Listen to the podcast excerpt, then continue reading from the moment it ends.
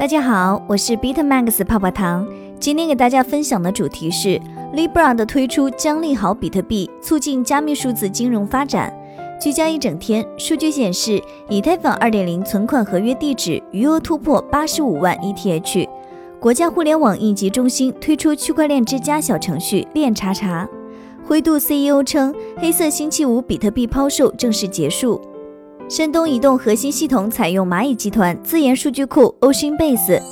比特币持币地址总数突破三千三百一十二万个，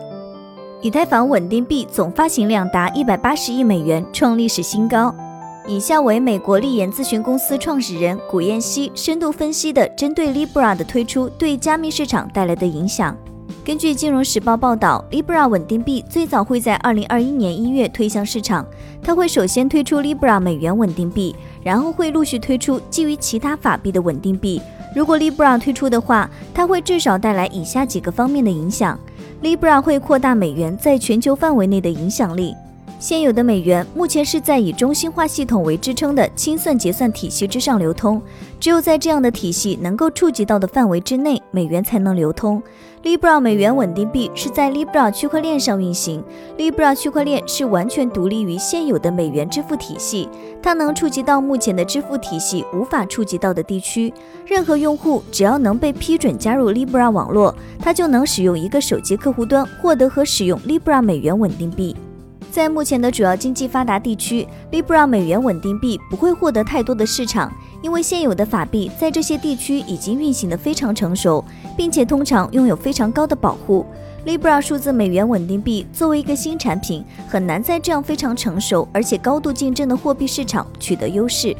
对于 Libra 美元稳定币来说，它最大的应用的发展空间在于当地法币薄弱的地区。而这样的地区通常也是美元流动不通畅的地区，或者是因为底层支持系统的原因，或者是由于政治原因。Libra 的区块链底层能够解决系统方面的问题，所以在其他条件许可的情况下，Libra 美元稳定币就能开始在这些地区当中流通了。美元的影响力因此会在这些地区增加，所以在对美元的影响力方面，Libra 美元稳定币会增加美元在全球范围内的影响力。会促进更多数字货币的产生。在 Libra 稳定币之前，已经有了 USDC 和 PAX 等数字美元稳定币。这些稳定币产品在市场中的发行量的迅速增长，已经表明了市场对数字货币有着非常强的需求。像 Libra 这样规模的稳定币推向市场之后，这既会进一步证明市场中此需求的发展的趋势，同时也表明这个产品的可行性。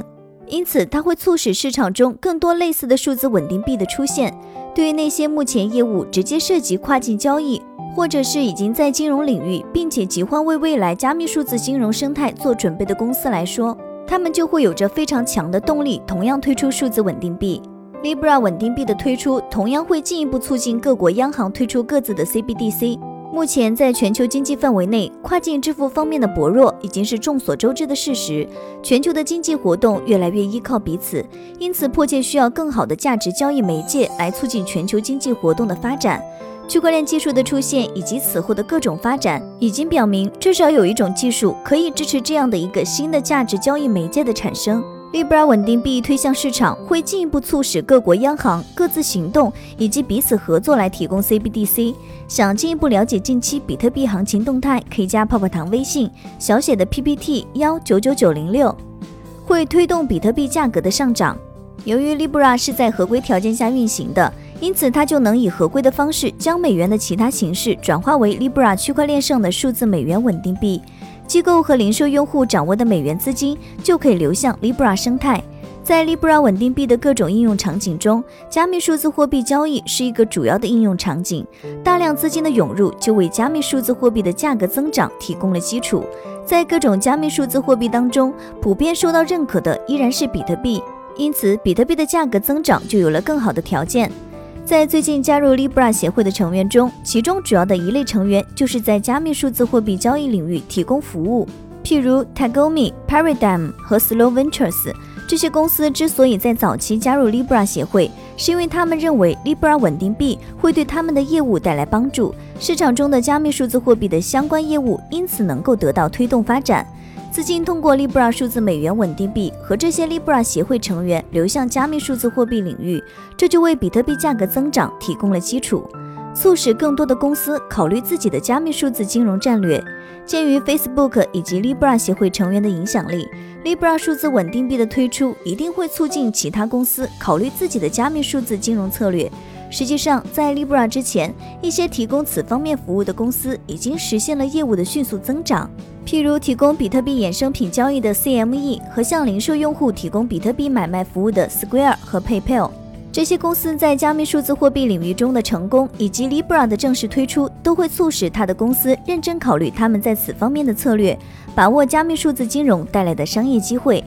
在 Libra 于二零一九年六月首次公布之后，我认为市场中就会出现两种主要的力量，一种是迫切希望加入 Libra 协会，另外一种是建立同 Libra 竞争的组织。在 Libra 稳定币真正推出之后，市场中的这两种力量就会更加强。对于从事面向零售用户的跨境交易业务，而且只想专注于自己的业务的公司来说，加入 Libra 协会是自然的选择。Libra 美元稳定币会为这些公司的业务提供便利。当然，这样的公司也可以选择不成为 Libra 协会会员，但它同样可以在 Libra 生态中进行运作，能够使用 Libra 美元稳定币为自己的业务开展提供有利条件。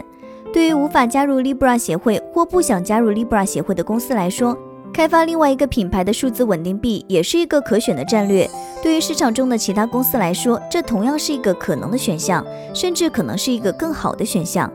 以上就是今日的区块链大事件。喜欢本音频的话，帮助转发、截屏发给泡泡糖领取奖励哦。好了，今天的节目到这就要结束喽，咱们下期再见，拜拜。